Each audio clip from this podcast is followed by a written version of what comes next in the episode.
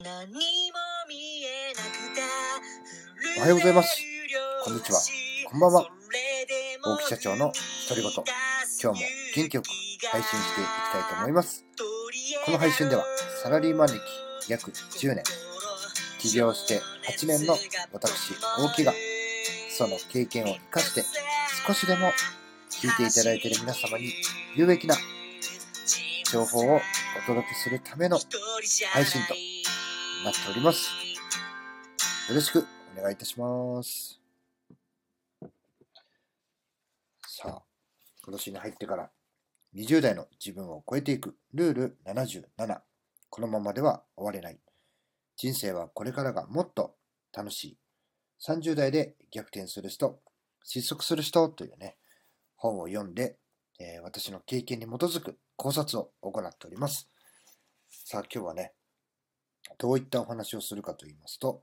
30代で逆転する人は超短期の確率を使い分ける。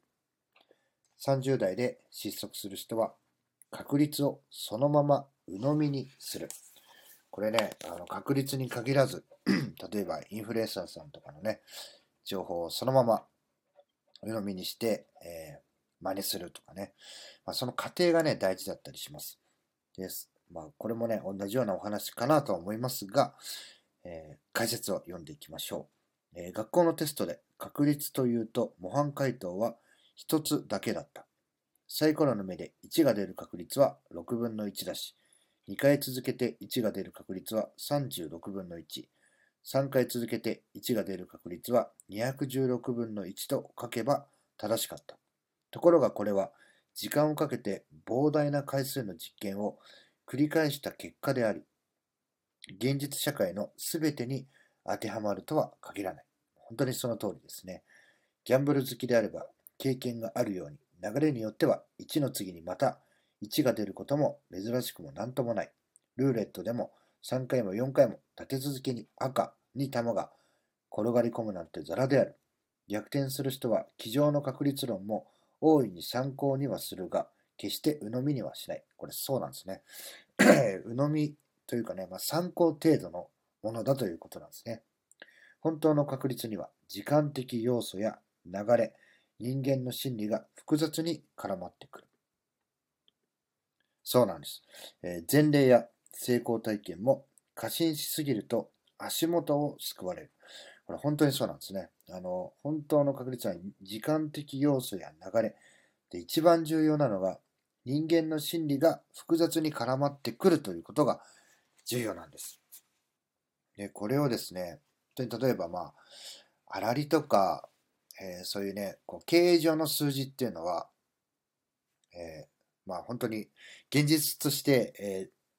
まあで出た出た数字を計算して、まあ、いろんなデータっていうのを出していくわけですね。えー、順利を含めて、あ、これぐらい残ったかと。で、そこに行き着く過程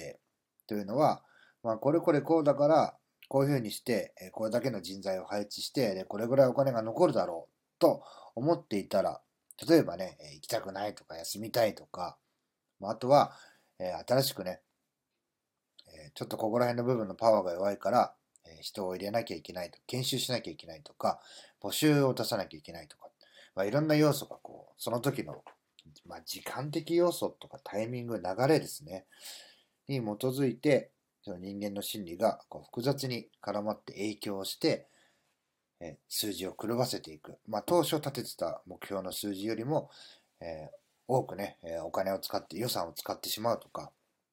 またその予算組を編成しなきゃいけないなんてことは、え、たくさんあります。いや今年はこの通りに進めていこうと思ってたところに新しい仕事が入って、で、それに対して人を募集しなければいけない。募集広告費を出して、人材の研修も行って、でそれがね、また区切りのいいところでね、えー、例えば、えー、うちで言えば、決算期っていうのは8月ですね。そこでね、え、ちょうどこう切れて9月から人が回り出したとかってなるとね、やっぱしそこの1年の成績っていうのはガタッと落ちてしまうわけですね。お金使い切ってこれから利益取り戻すぞって時に、えー、その四半期、あの、確定申告というかね、